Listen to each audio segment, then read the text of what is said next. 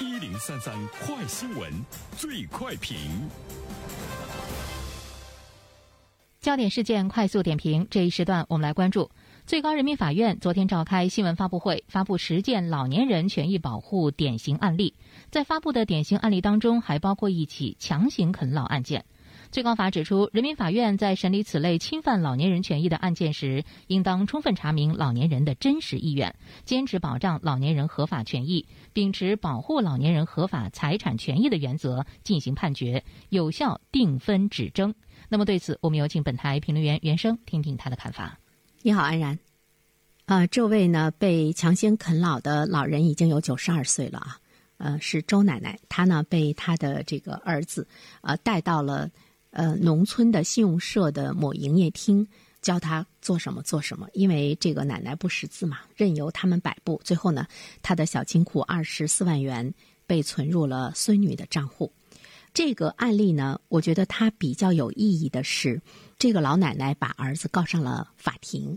最后呢，经过法院的判决，儿子呢把钱要还给呢他的母亲。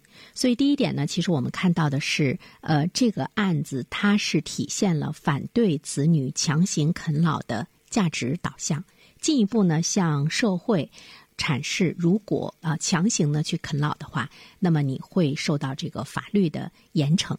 呃，这一方面的话呢，我们其实也是看到了九十二岁老奶奶她的那种勇气啊，她的那种法律的意识。所以呢，这个案子我们说它体现的一个价值的导向之外呢，它也是在呢提醒我们的老年人要增强你的维权意识。面对呢你生的呃这些不孝的孩子们，他的这种强行啃老的行为，要敢于拿起法律的武器来维权。用法治的手段呢，坚决抵制强行啃老，保护呢自己的财产权益不受侵犯。再一方面的话呢，其实我们也看到了法律在这方面的这种公正严明，而且呢，这个法律呢对于呃违背这个父母意愿的强行啃老的行为的惩罚。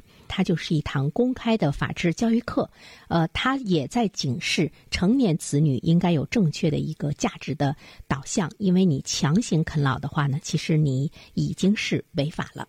啃老这件事情呢，它是家庭内部的问题，一直以来都是民不告。法不究，呃，但是如果老年人有了这项权利的话，他会对啃老族产生更强的震慑力。呃，九十二岁的老奶奶她都有呢这个勇气，她同时呢也会呢运用手中的这样一份权利。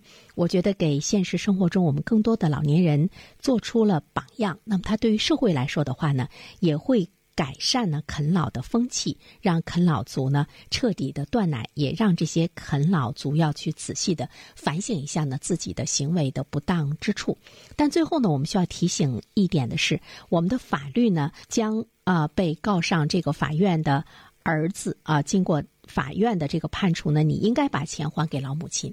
但是呢，这个老奶奶已经是九十二岁了，呃，她有二十四万元的小金库。那么在拥有这个小金库的同时，我们的法院在。判别这个钱，判处这个钱在返还给老人的同时，其实呃，法院或者是呢相关的部门还要做更多的工作。比如说，这个老奶奶她还是需要这个子女的照顾，需要子女的赡养，还呢是需要呢子孙的陪伴。我觉得这一方面的话呢，我们还是呢应该有更多的一种温暖的支持。好了，安然，好，感谢原生，各位听友，大家好，感谢始终如一收听原生评论。不知道你是否听过原声读书？最近呢，上线了一本书《终身成长》，非常期待着你可以听到它。《终身成长》这本书很有名气啊，它坐镇亚马逊心理类畅销榜已经有十年的时间。这本书呢，是向我们讲述思维模式会对我们的行为方式产生深远的影响，可以决定我们成为什么样的人。它颠覆了传统成功学的观念。